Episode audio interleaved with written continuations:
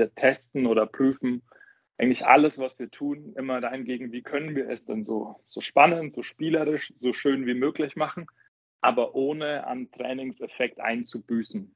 Denn aus meiner Sicht ist es schon so, dass unsere Verantwortung, die wir als Trainingseinrichtung haben, einfach riesengroß ist. Du hast eingangs gesagt, die Leute machen es ja eh zum Mittel und zum Zweck. Und wenn irgendwann der Zweck aber nicht eintritt, also wenn sie keinen Erfolg haben, dann hören sie auch wieder auf, ganz egal, wie viel Spaß es vielleicht macht. Ähm, das heißt, das oberste Credo muss immer sein, dass sich der Mensch verbessert und dass er vor allen Dingen auch die Verbindung zu seinem Alltag erfährt.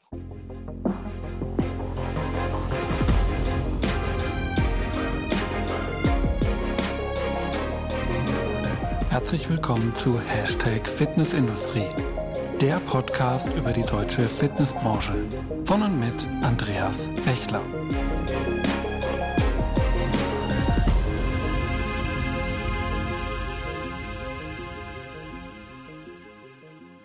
Ja, hallo und herzlich willkommen zur neuen Folge von Hashtag Fitnessindustrie, der Podcast über die deutsche Fitnessbranche. Mein Name ist Andreas Bechler und neben meiner Tätigkeit als Host dieses Podcasts bin ich auch als Autor, Berater, Dozent und ja neuerdings auch auf YouTube unterwegs. Gerne auch dort mal vorbeischauen.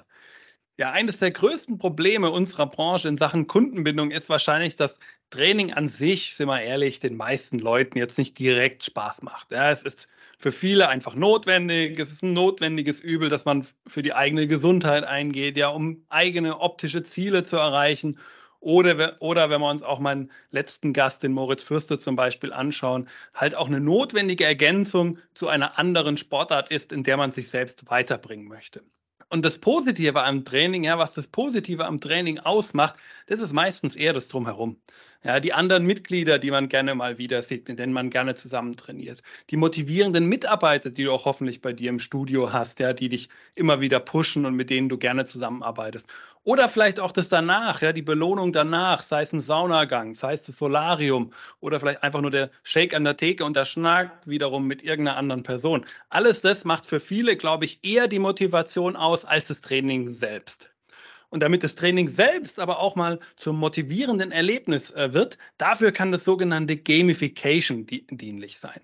Und was das eigentlich genau ist und wie auch dein Studio davon profitieren kann, darüber spreche ich heute mit Christian Hassler von Skillcord. Hallo Christian, schön, dass du heute im Podcast dabei bist. Schönen guten Tag, Andreas. Ja, Christian, ähm, wir haben heute auch eine Art Premiere mit dir, denn wir machen jetzt quasi den Podcast mit der größten Entfernung zu meinem Gast denn du bist im Moment auf dem anderen Teich drüben. Du bist äh, oder überm, überm Teich äh, auf der anderen Seite und äh, sitzt im Moment in den USA. Und äh, ja, bist da im Moment sehr stark beschäftigt. Aber danke natürlich, dass du dir die Zeit nimmst, um auch hier in den Podcast äh, mit reinzukommen. Lass uns doch vielleicht mal so anfangen. Stell dich doch einmal vor, wer bist du denn, wer bist du eigentlich? Was machst du den ganzen Tag und warum zum Henker bist du eigentlich gerade in den USA? Ähm, ja, ähm, also erstmal, ich freue mich, freue mich riesig, ähm, Gast bei dir zu sein. Und ähm, ja, wer, wer, wer, bin ich? Ist eine, ist eine sehr philosophische Frage. Ähm, privat bin ich verheiratet, habe äh, zwei, zwei kleine Kinder. Ähm, beruflich habe ich äh, Sportwissenschaften studiert und habe seit 2007 ein relativ großes Therapie- und Trainingszentrum aufgebaut kurze Zeit später, ähm, nach der Physiotherapie, äh, nach medizinischem Training, das wir integriert haben, äh, mit der Laufschule begonnen. Ähm, sprich, wir haben aktuell, ich glaube, es ist immer noch so die größte Laufschule in Europa für Patienten, Sportler und Kinder. Und dann 2019 ähm, ja, mit Hilfe meines Geschäftspartners, dem Marcel Grünewald, dann das Thema Skillcord ins Leben gerufen. Und äh, für die Firma Skillcord bin ich auch aktuell gerade in den USA bilde unser Vertriebsteam aus und ähm, schaue halt, dass auch, auch hier ähm, weit entfernt von dir die Menschen an ihren visuellen, kognitiven und motorischen Fähigkeiten arbeiten. Ja, sehr spannend. Ja, wir sehen schon, bei euch passiert da schon einiges und da können wir vielleicht auch später nochmal kurz drüber sprechen. Aber lass uns erstmal zum eigentlichen Thema kommen, nämlich dem Thema Gamification. Und ich glaube, Gamification, wahrscheinlich hat jeder Zuhörer das irgendwie schon mal gehört, aber wir sollten, glaube ich, trotzdem ganz grundsätzlich anfangen. Christian, was ist denn eigentlich De Gamification? Was habe ich mir darunter vorzustellen? Ja, du hast, du hast sehr, sehr gut äh, schon, schon äh, angeteasert. Ähm, die meisten Menschen vermischen da sehr, sehr viel. Also Gamification ist im Grunde genommen erstmal nichts anderes, als dass man Prinzipien aus Spielen, also spielerische Elemente in einen Kontext bringt, der erstmal eigentlich gar nichts mit Spielen zu tun hat. Aber man versucht eben durch ein Leveling, durch Belohnungssysteme, durch Badges, durch Wettbewerbe, durch Ranglisten ein, ein Thema einfach attraktiver, spannender, motivierender zu machen, dass es im Grunde genommen am Anfang vielleicht erstmal, erstmal gar nicht so sehr ist. Was das vorhin eingangs gesagt, für die meisten ist halt Training äh, Mittel zum Zweck. Es ist notwendig, es ist unverzichtbar und mit Hilfe von solchen Gamification-Tools oder Ansätzen versucht man eben, ähm, dass die Leute mehr dabei bleiben, dass einfach mehr Menschen trainieren ja, und dann macht man sich halt einfach diese Prinzipien, die, ähm, die sehr gut in der Psychologie bekannt sind, äh, zunutze. Und das bezeichnet man dann zusammengefasst als Gamification. Okay, sehr interessant. Ähm, und ähm, kannst du vielleicht auch ein bisschen was so zu dem psychologischen Background sagen? Also warum funktioniert Gamification bei uns Menschen auch irgendwie so gut? Ähm, Im Grunde genommen kommen wir schon eigentlich mit äh, spielerisch auf die Welt, wenn man so möchte. Also ein, ein Spiel ist letztendlich die, die, die biologische Art des Menschen, sich zu entwickeln, die Welt zu begreifen, dazu zu lernen. Und ähm, es gibt ja auch dieses schöne Zitat, äh, wir hören nicht auf zu spielen, weil wir alt werden, sondern wir werden alt, weil wir aufhören zu spielen. Ich glaube, das war George Bernard Shaw, der das gesagt hat. Und da steckt einfach unfassbar viel Wahrheit dahinter weil es einfach ein natürliches Bedürfnis von uns Menschen ist. Gleichzeitig spricht es natürlich unser Belohnungssystem an, unseren natürlichen Wettkampf, mit dem wir vielleicht gerade als Männer dann auch noch irgendwie groß geworden sind, uns immer irgendwie duellieren und messen zu wollen. Unser natürliches Streben nach Anerkennung als eines der, der Hauptmotive menschlichen Daseins, das Streben nach Liebe und Anerkennung, ähm, all das wird natürlich massiv getriggert, wenn wir, wenn wir ins neue Level aufsteigen, wenn wir wieder irgendeinen Badge, irgendeine Belohnung bekommen, ähm, wenn wir vor unserem, äh, unserem Kumpel oder unseren Freundinnen irgendwie in der Rangliste stehen. Ähm, deswegen triggert das Thema Gamification so, so die ureigensten Motive, äh, Motive eines, eines Menschen und das funktioniert tatsächlich vom kleinen Kind ähm, bis zum Senior. Sehr spannend. Also man sieht schon so ein bisschen, da soll das innere Kind vielleicht, kann man es auch sagen, ein bisschen wieder erweckt werden und äh, äh auch ein bisschen äh, ja, getriggert werden, dass man da dran bleibt und da auch äh, wirklich was äh, Spannendes machen kann und für sich dann ja auch was mitnehmen kann. Ähm, lass uns vielleicht auch mal so ein bisschen an, auf den Alltag schauen, weil ich glaube, Viele Leute sind im Alltag viel häufiger mit Gamification-Elementen konfrontiert, als man es eigentlich so richtig wahrnimmt. Ähm, hast du vielleicht so ein paar Beispiele, mal ganz unabhängig von Sport und Fitness, die eigentlich jeder kennt, indem wir typischerweise Gamification begegnen? Ja, also prinzipiell natürlich schon mal in jedem Spiel, das wir spielen. Ähm, das ist, glaube ich, die Basis. Aber auch jenseits des Sports und jenseits der Spieleindustrie ähm, kennt der eine oder andere vielleicht äh, solche Badge- oder Ranglistensysteme? Ich denke da an sowas wie, wie Audible. Bei Audible, das ist so ein Hörbuchanbieter von Amazon. Äh, da bekomme ich dann verschiedene Titel als äh, Dauerhörer, als äh, Hörbuch-Maniac. Ähm, also man, man erwirbt gewisse Titel, je nachdem, wie viel man eben hört und wird motiviert, einfach sich noch mehr Hörbücher letztendlich runterzuladen ähm, sämtliche Ranglisten, ähm, wo, ich, wo ich irgendwelche Benefits, irgendwelche Bonus oder Boni äh, freigeschalten bekomme, ähm, sind Elemente der Gamification. Und so widerfährt uns das letztendlich bei, bei Bonusprogrammen in, in Hotels, wo ich einen gewissen Status habe. Mit dem Status habe ich weitere Privilegien, äh, Flugmeilen zu sammeln. Das Ganze ist, sehr, ist sehr, sehr weitreichend. Ähm, wir hatten es eingangs in so einer kleinen Vorbesprechung. Äh, der elfte Döner, ähm, wenn man zehn schon gegessen hat, ich glaube, das kann man nicht mehr als Gamification bezeichnen. Aber sämtliche Elemente davor, die, die letztendlich motivieren sollen, die vergleichen sollen, die kompetitiv sind, ähm, zählen darunter. Und ich glaube, spätestens nach diesem kurzen Podcast heute wird der ein oder andere Zuhörer ähm, im Alltag ähm, da sehr, sehr viele Elemente entdecken, wo er mit dem Thema konfrontiert wird. Ich muss auch dazu sagen, als ich mich auf den Podcast vorbereitet hatte, habe ich auch selber gemerkt, dass ich teilweise schon in der Grundschule eigentlich einmal mit solchen Elementen konfrontiert wurde. Wir hatten zum Beispiel Matheunterricht äh, wo man eigentlich denkt, Gamification, Matheunterricht passt irgendwie nicht zusammen. Ähm, aber wir hatten da auch so ein lustiges Spiel. Jeder hat sich in eine Ecke gestellt und dann hat die Lehrerin äh, gesagt, okay, drei mal vier oder sowas. Also es ging um, ein, äh, um die einmal eins Rechnung. Und ähm, dann hat halt derjenige, der zuerst war, durfte eins weiter und dann ist so, Mensch, ärgere dich nicht, immer derjenige rausgeflogen, der in der Ecke stand, wo derjenige aufgerückt ist. Und so simpel können manchmal auch Spiele sein, ähm, die quasi dann dich eigentlich dir was beibringen sollen, in dem Fall zum Beispiel auch, aber auch andere Variante. Also man kann ja, glaube ich, sagen, gewünschtes Verhalten fördern sollen und dann aber gleichzeitig eben nicht den Eindruck erwecken sollen, man muss hier irgendwas machen. Ich glaube, das ist so das Spannende, was man da ähm, durchaus auch im Alltag viel öfter hat, als man vielleicht äh, vermeintlich denkt. Und deine Lehrerin hat letztendlich anscheinend ja schon den Grundstein für deinen Weg gelegt, denn sie hat nicht nur Elemente der Gamification durch diese Übung mit reingebracht, sondern auch dieses Prinzip letztendlich tatsächlich gelebt, dass äh, Lernen in Bewegung stattfindet. Also das, was du mit in die Ecke stellen und Matheaufgaben gemacht hast und dich danach zu bewegen, war quasi schon dieses Grundprinzip, von dem man heutzutage weiß, wie Menschen sich am besten entwickeln. Und das findet nun mal in Bewegung statt, das findet spielerisch statt, aber halt immer mit einem ganz, ganz konkreten Nutzen. Und ähm, es ist einfach unfassbar wichtig, dass man so ein großes Thema wie Training und Gesundheit ähm, ja letztendlich so bespielt, dass man alle Elemente, die man irgendwie nutzen kann, um mehr Menschen zum Training zu bekommen oder dafür zu sorgen, dass sie einfach länger bleiben, einfach nutzen muss. Und da wäre es fahrlässig, wenn man das, äh, wenn man das nicht tut.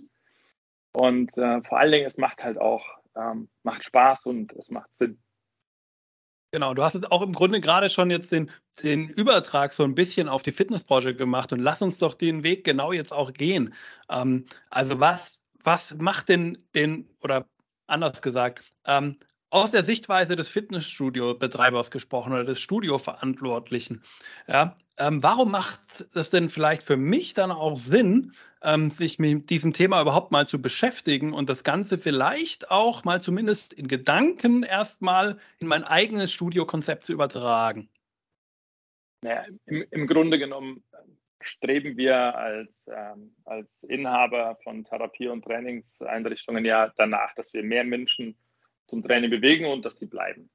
Ähm, ich glaube, jedes Mittel, das ethisch vertretbar ist, ähm, ist da recht und da gehört aus meiner Sicht Gamification einfach absolut mit dazu. Also ich glaube, es geht heutzutage nicht mehr darum, ähm, ob das Ganze sinnvoll ist, sondern ich glaube nur noch, wie man, äh, wie man diese Prinzipien sinnvoll integriert.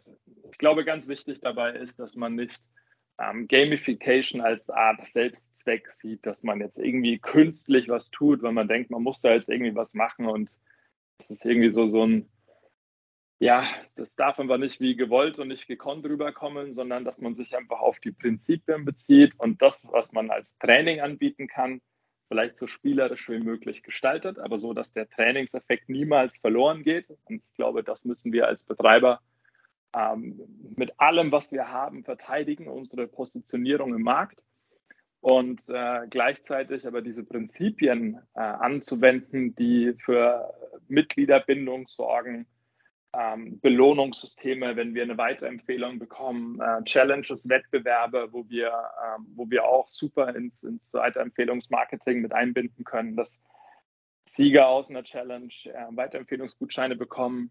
Ähm, ich glaube, das ist, das ist eigentlich mittlerweile unverzichtbar, denn dafür ist das Thema Spiel Spaß, Motivation psychologisch zu elementar, als dass man sich diesem Thema verweigern kann. Und wir haben ja im Moment nicht das Problem, dass wir zu viele Mitglieder haben, sondern aus einer rein sozialen und gesellschaftlichen Betrachtung müssten ja eigentlich nahezu alle Menschen trainieren. Und wir haben uns zwar nach Corona, Corona jetzt in dieser, in der Branche ganz gut wieder, wieder erholt, ähm, dennoch trainieren ja unterm Strich einfach viel zu wenig Menschen ähm, Auge, Gehirn, Kraft und Beweglichkeit. Und ähm, ich glaube, es geht nur noch um das Wie und was mache ich und es darf nicht mehr ums Ob oder um das Warum gehen.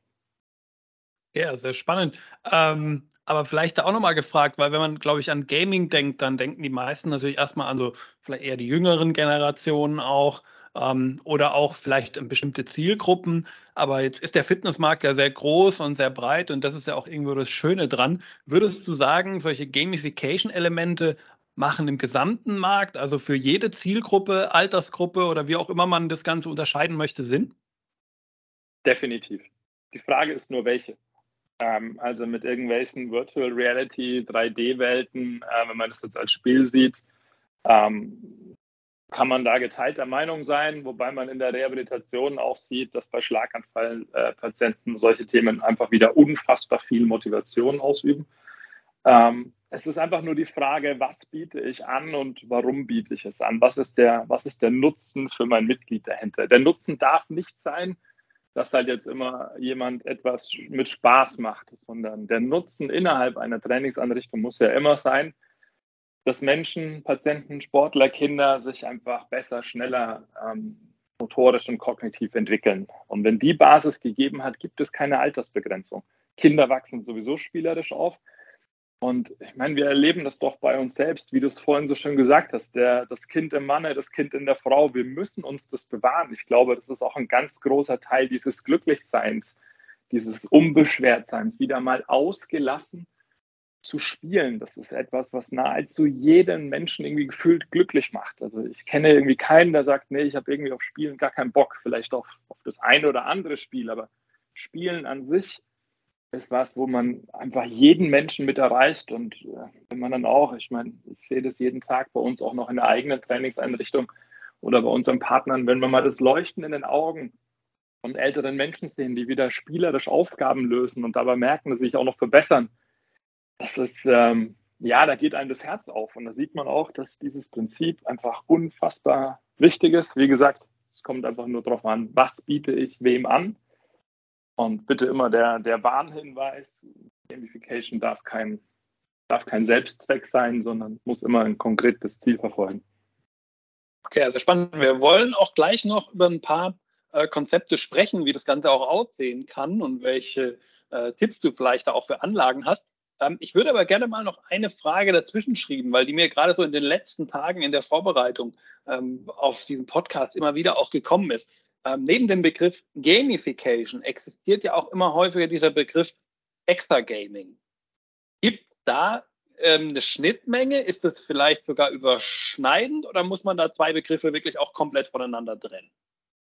Ich persönlich denke, man muss beide Begriffe voneinander trennen, auch wenn gewisse Anwendungen einfach Elemente aus beiden Bereichen beinhalten. Also bei Gamification, äh, wie, wie eingangs erwähnt, geht es wirklich darum, Prinzipien des Spiels auf Inhalte zu übertragen, die erstmal nichts mit dem Spiel zu tun haben.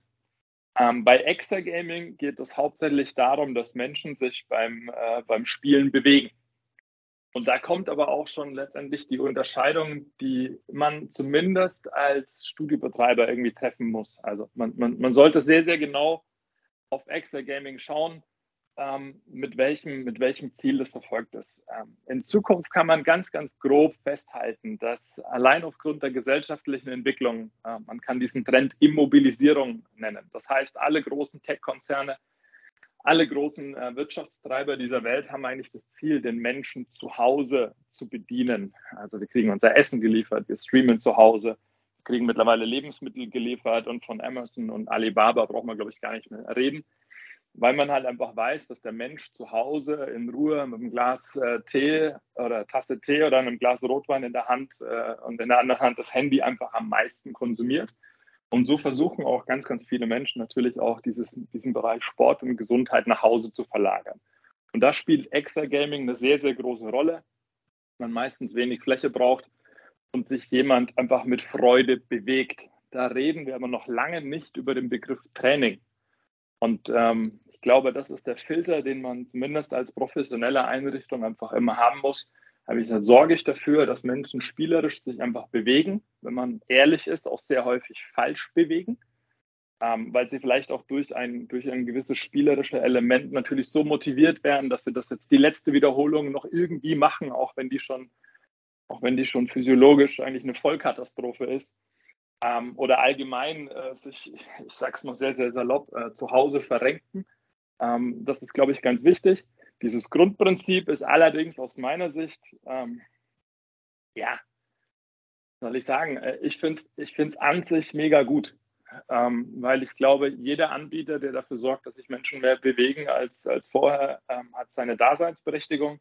Man muss sich nur als Trainingseinrichtung oder als Gesundheitseinrichtung immer sehr, sehr stark überlegen, geht es jetzt um, ähm, ich bewege mich lustig mit Spaß von links nach rechts oder geht es darum, dass der Körper und der Geist, das ganze motorische und kognitive System, ähm, sich wirklich entwickeln? Also verbessert sich der Mensch ähm, dadurch oder hilft es in der Therapie? Und so gibt es verschiedene Anwendungen, die sich einfach aus, aus beiden Bereichen bedienen, ähm, die Elemente des Exergamings einbinden und glaube, nahezu je, bei jeder Extra-Gaming-Anwendung ähm, spielen gamifizierte Inhalte eine ganz große Rolle. Also da muss man immer ein Level erreichen, da gibt es immer eine Rangliste, da gibt es immer was wirklich komplett Spielerisches. Ähm, aber im Grunde sollte man die Begriffe aus meiner Perspektive trennen. Okay, ja, vielen Dank mal für diese Unterscheidung. Ist, glaube ich, denke ich, sehr gut deutlich geworden, ähm, wo man hier die Grenze auch zwischen beiden ziehen muss, aber dass die Schnittmenge am Ende halt trotzdem sehr groß ist. Ähm, ich glaube, ganz spannend ist es auch, sich mal so ein paar Konzepte anzuschauen, die es im Fitnessbereich dazu gibt oder beziehungsweise im Fitness-, Sport- und Gesundheitsbereich dazu gibt und ähm, die man dann auch mal so ein bisschen vielleicht als mögliche äh, Role Model auch nehmen kann, äh, wie etwas aussehen kann, unabhängig davon, ob man das dann wirklich so auch integrieren muss. Ähm, ich selbst habe mal drei Beispiele mitgebracht, ähm, die ich hier, lieben Zuhörer, gerne mal kurz vorstellen möchte. Ja, das erste Beispiel, ich bin mir relativ sicher, da hat von jeder eigentlich schon mal von gehört, ist Icarus. Ja, Icarus, Gewinner auch vom ISPO Award, ich glaube glaub sogar zweimal ISPO Award gewonnen, ähm, ist im Endeffekt nichts anderes als ein Gerät, auf dem man sich in so einer Art Unterarmstützposition äh, begibt und eine VR-Brille aufsetzt. Und ähm, dann fliegt man am Ende oder taucht durch eine virtuelle Welt und indem man seine Position auf dem Gerät verlagert, ähm, bewegt man natürlich sich durch diese Welt hindurch und verbessert aber gleichzeitig durch diese Position seine Fitness. Und das ist ein schöner Ansatz und ich glaube, das ist auch ein schönes Beispiel, wo gerade eben dieses Thema Extra-Gaming und äh, Gamification wieder so ein bisschen ineinander übergehen, ja, wo wir so einen fließenden Übergang haben. Ähm, ein anderes schönes Beispiel ist auch eine App, ähm, die man äh, in den gängigen App Stores auch bekommt, ist äh, Zombie Run. Ja, man rennt im Grunde dabei so eine Art virtuellen Zombie-Herde weg, ja, so ein bisschen, ähm, ja, wie man aus diversen Serien es vielleicht auch schon kennt. Ja, und dann man muss in der Anweisung äh, folgen äh, von der Stimme, das also jemand, der einen quasi durchleitet. Man muss jetzt nicht speziell auf den Weg oder so achten, dass man irgendwie nach rechts und nach links müsste, sondern diese Stimme sagt im Endeffekt nichts anderes als jetzt mach schneller und ah, jetzt bist du der Herde weggelaufen, jetzt kannst du wieder ein bisschen langsamer machen. Also im Grunde ein schönes Intervalltraining, das man da auf eine motivierende Art und Weise auch nochmal machen kann.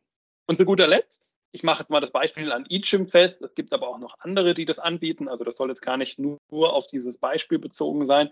Aber eGym zum Beispiel hat ja in der Fitness-App für Kunden auch dieses Ranglistensystem. Ja, Christian hat ja gerade schon angesprochen, dieses Ranglistensystem, in dem ich aufsteigen kann, Stufen erreiche. Diese Stufen haben dann noch so ein bisschen fancy Namen, ja, so mit Silber und Platin und so Sachen.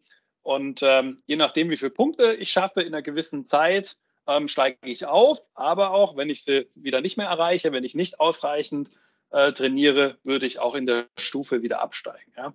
Und äh, alles das sind so Beispiele, wie Gamification funktionieren kann und auch heute schon funktioniert im Fitnessbereich. Und kannst du, und das kannst du natürlich auch alles nochmal in den Shownotes ähm, dir nochmal selber genau anschauen.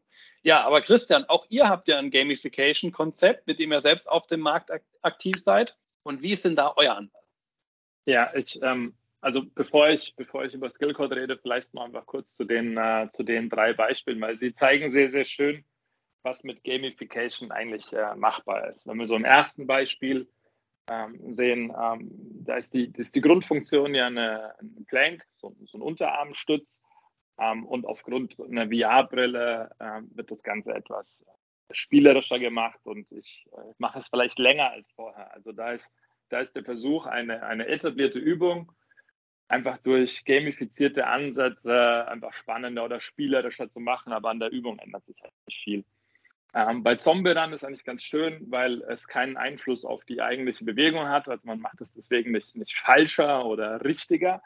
Ähm, allerdings, ähm, ja, dieses, dieses spielerische Element der Belastungssteuerung wird mit reingenommen. Und ein Musterbeispiel, wie du es genannt hast, ist, ist für mich eGym, aber auch Milon und TechnoGym, die sowohl auf der einen Seite die Rangliste haben, aber auch auf der anderen Seite, wenn ihr euch an diese, an diese Schlangenlinie erinnert, durch Gamification Training effizienter und sicherer zu machen. Und das ist eigentlich, finde ich, ein sehr, sehr schönes Beispiel, ähm, weil durch diesen Spieltrip einfach diesen Ball in dieser, in dieser Kurve zu halten, ähm, dafür gesorgt wird, dass man die richtige Relation von Belastung und Pause hat. Dass man äh, mit dem richtigen Tempo letztendlich die Übung durchführt, dass man keine unnötigen Pausen zwischendrin macht, dass man nicht irgendwie die Belastung aus dem Muskel lässt also die optimale Time under Tension. Und das ist eigentlich, ein, das sind eigentlich sehr schöne Beispiele, wie, diese drei Firmen schauen, dass sie auf der einen Seite, auf der einen Seite die Qualität des Trainings erhöhen und auf der anderen Seite über solche Bonusmodelle dafür sorgen, dass es halt einfach ein mehr Spaß macht und die Leute so ein bisschen kitzeln und anreizen und motivieren wollen. Deswegen auch da immer kritisch auf, auf jedes Thema schauen. Was bringt es? Was ist der eigentliche Zweck dahinter? Und da muss man sagen, dass gerade so die elektronischen Krafttrainingsanbieter diese Prinzipien eigentlich echt gut, gut umgesetzt haben. Ähm, wo ich, wie gesagt, nichts davon halte, ist, wenn man einfach mit Spaß äh, irgendwie durch die Gegend rennt, ähm, egal wie, ohne, ohne, ohne, ohne Messung, ohne Leistungskontrolle, ohne korrekte Ausführung. Ähm, da begeben wir uns halt schnell in diesen Bereich, ja, die man in solchen Game Centern oder in solchen Spielehöllen dann irgendwie äh, hat. Gerade hier äh, in, den USA sehr, sehr, sehr, sehr weit verbreitet. Ähm, wie gesagt, das sollte man da strikt trennen. Ähm, ja, dann, dann vielleicht zu uns. Ähm, wir vertreten bei Skillcord einfach einen deutlich wissenschaftlicheren Ansatz als, glaube, die meisten Anbieter, die auf dem Markt sind. Ähm, weil ich mich einmal als Mensch, ähm, auf der anderen Seite wir uns als Firma diesem Credo einfach Training verschrieben haben. Also wir nutzen immer so viele Elemente aus der Spielewelt. Ich meine, letztendlich programmieren wir Spiele, die aber alle wissenschaftlich validiert, äh, reliabel sind ähm, und tatsächlich dazu führen, dass ein Mensch seine Fähigkeiten gerade im Bereich visuell, kognitiv und motorischem Training ähm, verbessert. Ähm, das heißt, ähm, wir, wir testen oder prüfen eigentlich alles, was wir tun, immer dahingegen, wie können wir es denn so, so spannend, so spielerisch, so schön wie möglich machen, aber ohne an Trainingseffekt einzubüßen. Denn aus meiner Sicht ist es schon so, dass unsere, unsere Verantwortung, die wir als Trainingseinrichtung haben, einfach riesengroß ist. Du hast eingangs gesagt, die Leute machen es ja eh zum Mittel und zum Zweck. Und wenn irgendwann der Zweck aber nicht eintritt, also wenn sie keinen Erfolg haben, dann hören sie auch wieder auf, ganz egal, wie viel Spaß es vielleicht macht, weil es wird nie so viel Spaß machen wie Tennis, Fußball, Golf oder sonst irgendwas. Ähm, das heißt, das oberste Credo muss immer sein, dass sich der Mensch verbessert und dass er vor allen Dingen auch die Verbindung zu seinem Alltag erfährt. Ähm, das heißt, wenn wir es schaffen, dass sich zum Beispiel ein Mensch wieder besser konzentrieren kann, dann äh, verändert sich die Art und Weise, wie man, äh, wie man letztendlich in der, in der Schule agiert, wie man lernt, wie man äh, beruflich vorankommt. Ähm, wenn man es schafft, dass ein, ein, Mensch eine bessere Reaktionszeit wieder hat, dann verändert es die Art und Weise, wie wir auf Fahrrädern sitzen oder Auto fahren. Das heißt, wir fahren letztendlich sicherer, wenn wir eine Gefahr schneller erkennen und auch äh, schnell und richtig darauf reagieren können. Das heißt, bei allem, was wir tun, schauen wir immer, ähm, wie ist dann letztendlich die Verbindung in den Alltag und wo hilft es denn konkret ähm, den Menschen. Und deswegen ist, glaube ich, das Thema, das wir besetzen ähm, mit, der, mit dem Vikomotorik-Konzept mittlerweile auch ein, ein, sehr, sehr wichtiger Teil geworden, weil sich halt unser Alltag dementsprechend wahnsinnig verändert hat seit Corona. Also wenn man, wenn man betrachtet, dass, dass heute, ich glaube in Deutschland sind wir schon bei über 50 Prozent der Kinder kurzsichtig sind, dass sie vier, fünf Stunden zum Teil an digitalen Endgeräten verbringen. Das Thema Homeschooling hat die Sache nicht besser gemacht. Wenn man betrachtet, dass einfach viel mehr ältere Menschen, was ich auch toll finde, aber mittlerweile halt 25 km/h auf einem E-Bike fahren, die Reaktionszeit dafür nicht mehr haben, dass wir alle immer älter werden aber unsere Fähigkeiten auf dem Weg dahin halt wahnsinnig nachlassen. Ähm, wenn man betrachtet, dass Demenz mittlerweile die schnellst wachsende Volkskrankheit ist, dann muss man sich als Betreiber zumindest immer wieder fragen, habe ich denn für die Probleme der Leute von ihrem Alltag von heute dennoch die entsprechende Lösung. Und dann wird man, wenn man da sehr selbstkritisch draufschaut, relativ schnell feststellen, dass es halt mit dem reinen Training der Beweglichkeit und Kraft, was absolut essentiell ist, aber halt am Ende nicht getan ist. Zum Schluss ist es einfache Biologie. Also jede willentliche Bewegung in unserem Körper beginnt immer gleich, nämlich mit irgendeiner Wahrnehmung einer Information, das meiste visuell. Danach muss diese Information verarbeitet werden. Das macht unser Gehirn, unser Kopf.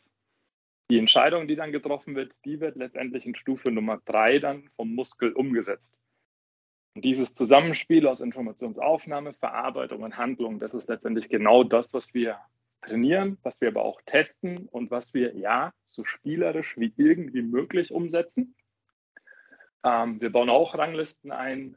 Ähm, bei uns äh, muss man Sterne erreichen und sich ins nächste Level spielen, aber das nächste Level ist quasi die automatisierte äh, progressive Belastungssteigerung. Das heißt, wir haben nicht einfach ein Level eingebaut, um ein Level einzubauen, sondern ähm, wenn man besser wird, kommt man quasi in eine höhere Stufe und die Belastung steigt automatisch, weil wir wollen ja keine Stagnation, wir wollen ja Adaption. Und so überprüfen wir jedes Element, jede Anordnung ähm, immer auf einer psychologischen Ebene, auf einer äh, neurowissenschaftlichen Ebene und auf einer sportwissenschaftlichen Ebene. Okay, sehr spannend, ja. Also ihr seht schon, liebe Zuhörer, da ist vieles möglich im Bereich Gamification. Viele verschiedene Ansätze sind da draußen, ähm, die man sich als Vorbild nehmen kann. Also da kann man wirklich, glaube ich, auch was draus machen und so ein bisschen ähm, die Freude den eigenen Kunden für das Training, glaube ich, da auf ein ganz äh, neues Level heben. Ähm, vielleicht in dem Zusammenhang, Christian, noch ähm, ein oder zwei Fragen auch noch an dich, gerade in Richtung der Umsetzung. Also wenn man jetzt mal sich überlegt, okay, ich möchte Gamification-Elemente aus welchem Konzept oder äh, vielleicht auch eigenentwickelt, vollkommen egal, aber ich, möchte das bei mir im Studio umsetzen. Ähm, welche Tipps hättest du vielleicht für so jemanden, der sagt, ja, das möchte ich jetzt machen, das möchte ich jetzt hier in mein Studio für meine Kunden, für ein schöneres Trainer, äh, Trainingserlebnis etablieren? Boah, das ist eine schwierige Frage. Ähm, also man muss sich natürlich jede, äh, jede Einrichtung äh, individuell anschauen und erstmal gucken, okay, welche, welche Zielgruppen adressieren Sie denn aktuell? Äh, welche Zielgruppen wollen Sie vielleicht auch adressieren? das halte ich für auch einen extrem wichtigen Punkt, ähm, dass wir das Thema Kinder, Senioren, auch Patienten einfach ähm, nicht ignorieren, gerade beim Training für Kinder glaube ich, haben wir eine sehr hohe soziale Verantwortung, dass wir, dass wir dort was tun, weil wer außer uns in der Gesundheits- oder Fitnessbranche soll es denn machen? Ähm, ich glaube, das Wichtigste ist, ähm, bei, der, bei der ersten Entscheidung einfach sehr, sehr genau hinzuschauen, ähm, sich zu überlegen, ähm, in welchen Bereichen hilft das Training denn wie meine Mitgliedern. Ähm, wenn, es, wenn man überzeugt ist, dass dort ein echter Nutzen entsteht, der auch ähm, der Nutzen muss ja höher sein, wenn ich Geld investiere. Also ich selbst bin jetzt seit 17 Jahren selbstständig. Ähm, ich versuche immer dem Credo zu folgen, dass ich nicht kaufe, sondern investiere. Also muss ich ja schauen, okay, das Geld, das ich dann für ein System ausgebe, ähm, in, inwiefern rechnet sich denn das für mich? Und das muss nicht immer ein, ein direkter Return on Invest sein, ähm, weil es gibt einfach Elemente und da zähle ich uns tatsächlich ähm, einfach mit, mit dazu, ähm, natürlich ähm, immer sehr, sehr mit meiner eigenen rosaroten Skillcode-Brille behaftet, aber ich halte das Thema visuelles und kognitives Training für so elementar, dass es ein absoluter Fehler wäre, ähm, es im Training nicht, nicht anzubieten. Deswegen ist dann immer die Frage, wie viel, wie viel muss bei jeder einzelnen äh, Investition dann direkt an Return on Invest kommen oder ist es einfach auch ein Teil der, der Produktentwicklung? Letztendlich müssen wir als Studiobetreiber ja auch permanent unser Produkt, nämlich Training, weiterentwickeln. Jede andere Industrie muss das auch. Stellt euch einfach mal vor, ein Automobilkonzern äh, macht einfach mal ein Jahr lang keine Entwicklung mehr oder irgendein Chiphersteller oder irgendein Computerhersteller. Ähm, das heißt, jede Firma entwickelt ihr Produkt permanent weiter. Wer das nicht tut, ähm, gerät schnell in Vergessenheit oder meldet halt einfach Insolvenz an. Und wir sehen ja im Moment so ein Sterben von großen Brands äh, sehr, sehr, sehr, sehr stark. Also, und da ist hauptsächlich das Thema, wie, wie hat eigene Weiterentwicklung stattgefunden? Also, ich glaube, diese Frage muss man sich als, als Unternehmer oder als Unternehmerin heute sehr, sehr selbstkritisch stellen. Was habe ich denn in den letzten zehn Jahren getan, um mein Produkt wirklich weiterzuentwickeln? Ähm, das sind so die Grundfragen, die man vorher hat.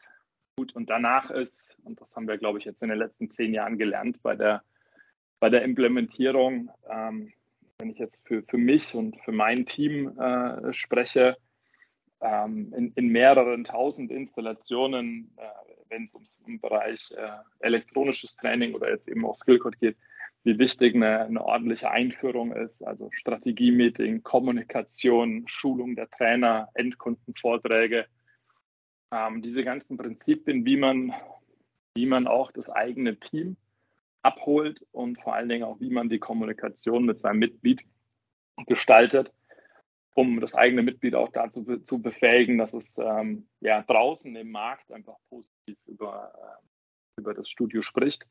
Ich glaube, das sind ganz wichtige Elemente, weil zum Schluss bleibt ein Produkt ein Produkt und es wird erst durch Menschen einfach zum Leben erweckt und mit Leben, mit Leben gefüllt.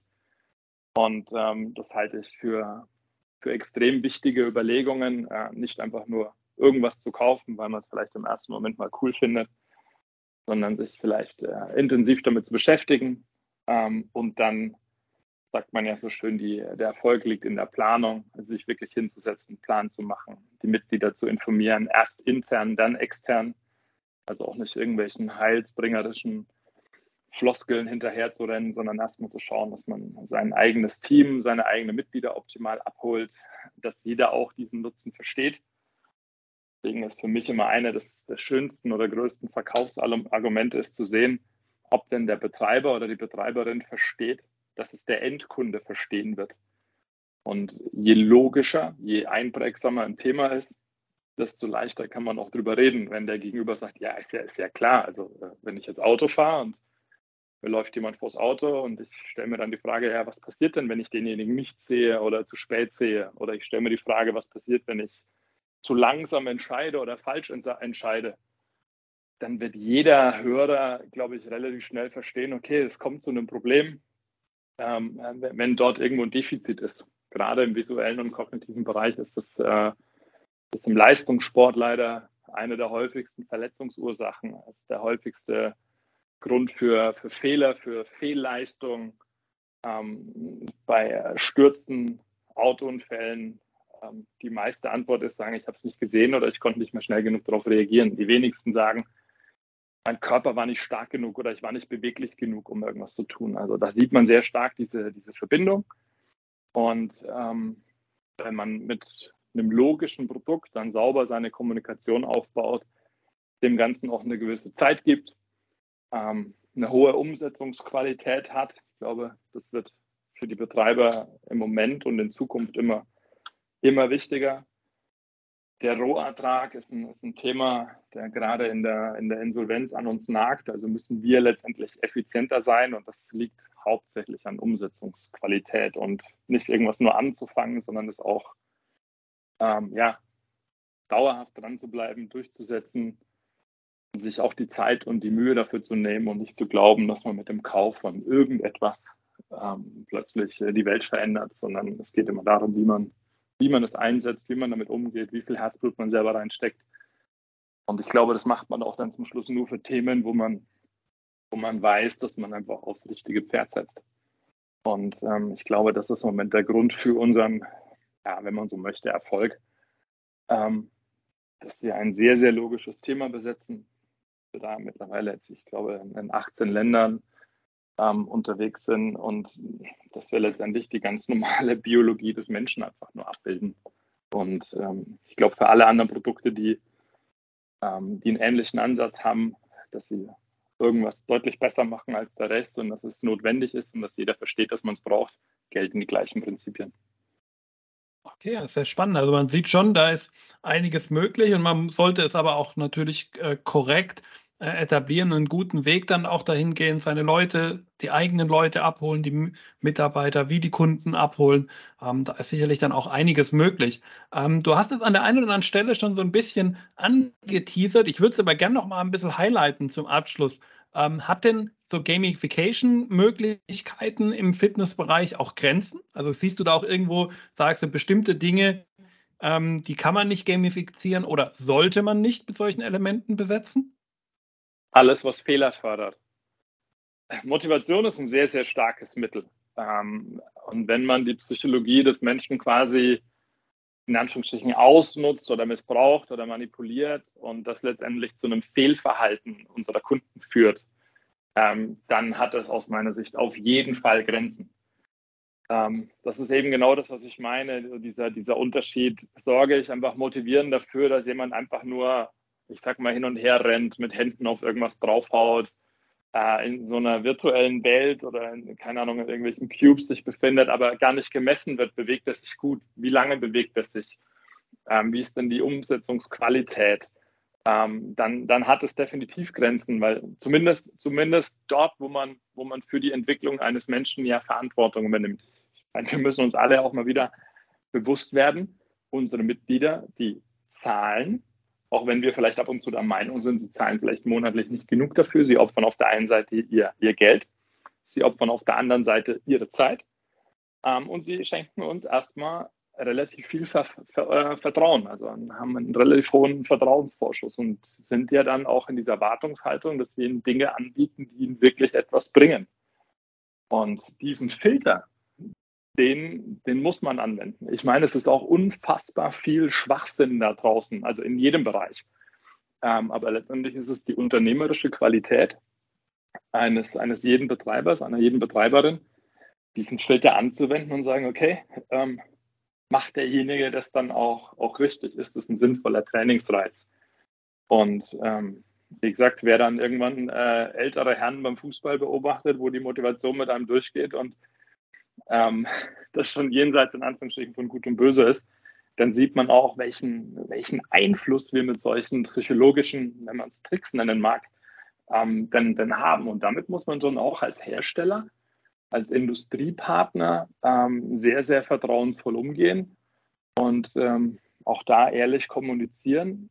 Und ähm, es gibt ja diesen schönen Satz, äh, meine eigene Freiheit endet da, wo die Freiheit eines anderen beginnt. Und genauso ist es letztendlich hier auch. Also Gamification sollte da enden, wo sie nicht mehr dem Menschen nutzt, sondern eventuell Verletzungsgefahr oder andere ähm, ja, schädliche Effekte nicht nur fördert oder nicht nur begünstigt, sondern vielleicht sogar auch, auch fördert. Okay, sehr spannend. Ja, also wir sehen schon, Gamification sollte man auch nicht nur um des Gamifications willen umsetzen, sondern ähm, wir müssen da natürlich immer die Waage finden, immer den richtigen Weg finden. Aber dann haben wir damit ein Tool an der Hand, mit dem wir wirklich unsere Mitarbeiter, unsere Kunden gut motivieren können, voranbringen können, ihnen was an die Hand geben können, dass sie dann auch auf ihrem Ziel weiter voranbringt. Ja, Christian, ähm, damit sind wir schon fast am Ende unseres Gesprächs angekommen. Wir haben jetzt aber auch schon eine ordentliche Zeit ähm, hier gesprochen über dieses wirklich, äh, wie ich finde, spannende Thema. Ähm, danke dir, dass du dir sogar auf diese große Entfernung ja, dir die Zeit genommen hast, die ganzen wertvollen Infos hier den Zuhörern äh, mit auf den Weg zu geben. Ich denke, da könntet, konntet ihr alle wirklich auch gut was davon mitnehmen. Und wer gerne mit dem Christian oder auch mit mir in einen weiteren Austausch zu diesem Thema gehen möchte, der kann dies natürlich sehr, sehr gerne über die Kontaktmöglichkeiten, die ihr in den Shownotes findet, machen. Wir freuen uns da auf jeden Fall auch auf euer Feedback.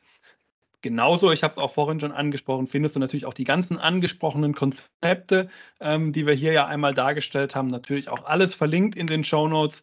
Also ruhig da auch äh, gerne mal reinschauen. Ja, und zum Abschluss möchte ich natürlich mich zum einen bei dir, Christian, bedanken. Das habe ich gerade schon gemacht. Aber auch bei dir, lieben Zuhörer, bedanken, dass du wieder so lange bei, äh, dran geblieben bist, dass du es so lange mit uns beiden, ich hoffe, nicht ausgehalten hast, weil ich glaube, spannend war das Thema auf jeden Fall. Und wenn dir die Folge gefallen hat, dann gib mir doch auch gerne eine kurze Bewertung auf iTunes, auf Google, auf Facebook. Kannst du überall machen. Kostet dich keine 30 Sekunden, bringt aber den Podcast ungemein weiter und dafür an der Stelle schon mal vielen Dank. Ja, und die letzten Worte in meinem Podcast sollen heute, wie in jedem Podcast, natürlich auch meinem Gast gehören. Ich werfe den Ball hinüber über den größten Teich in die USA. Lieber Christian, was möchtest du dem Hörer zum Abschluss noch mitgeben? Erstmal möchte ich mich für deine Gastfreundschaft auf die Ferne ähm, herzlich bedanken. Es war mir eine Riesenfreude, äh, in deinem Podcast ähm, zu Gast äh, gewesen sein zu dürfen. Ähm, ja, ich, ich glaube, es ist besser, nicht ich schließe die Worte, sondern ähm, ich habe äh, hab ein Zitat herausgesucht, in, auch bei mir in der Vorbereitung auf diesen Podcast. ähm, das, ich, das ich unfassbar, unfassbar schön und wichtig finde. Und deswegen schließe ich heute mit den Worten von Dr. Stuart Brown. Das ist ein amerikanischer Psychiater und der Gründer des National Institute for Play. Ähm, ist einfach ein Experte auf diesem Gebiet und der hat gesagt, Spielen ist nicht nur ein Zeitvertreib, sondern eine Notwendigkeit für die geistige Gesundheit. Und ähm, deswegen mein Appell an, an alle Betreiber und Betreiberinnen von Fitness- und Gesundheitseinrichtungen einfach, beschäftigt euch mit dem Thema, hinterfragt alles, was wir mal gemacht haben, hinterfragt die Entscheidungen aus der Vergangenheit, sind die zur heutigen Zeit noch richtig, wenn wir ja, neue Informationen bekommen haben. Wenn sich der Alltag geändert hat, ist man, ist man da noch, ist man da noch up to date. Und das Thema Spielen muss dabei, glaube ich, eine, eine riesengroße Rolle spielen, das immer halt äh, den, den Nutzen des Mitglieds im, im Blick zu haben, den Vorteil der Mitglieder im Blick zu haben. Das ist so mein, mein ganz, ganz großer Wunsch. Dann komme ich meinem persönlichen Lebensziel, nämlich Menschen in ihrer Entwicklung zu fördern, einfach auch näher, indem ich, indem ich meinen kleinen Teil und unser Team seinen Teil dazu beitragen kann, dass wir, dass wir professionellen Anbietern dabei tatkräftig äh, zur Hand gehen und sie dabei unterstützen. Und ähm, ja, das ist so mein, mein Wunsch an die Zuhörer. Und ja, ich bedanke mich recht herzlich bei dir, Andreas, und äh, wünsche auch äh, von hier aus allen Zuhörern äh, noch einen ganz, ganz tollen, tollen Tag. Meiner beginnt jetzt. Ich glaube, in Deutschland endet er bald. Und ähm, ja, vielen Dank, Andreas. Ja, schönes Zitat zum Abschluss. Vielen Dank und bis zur nächsten Folge bei Hashtag Fitnessindustrie. Ciao.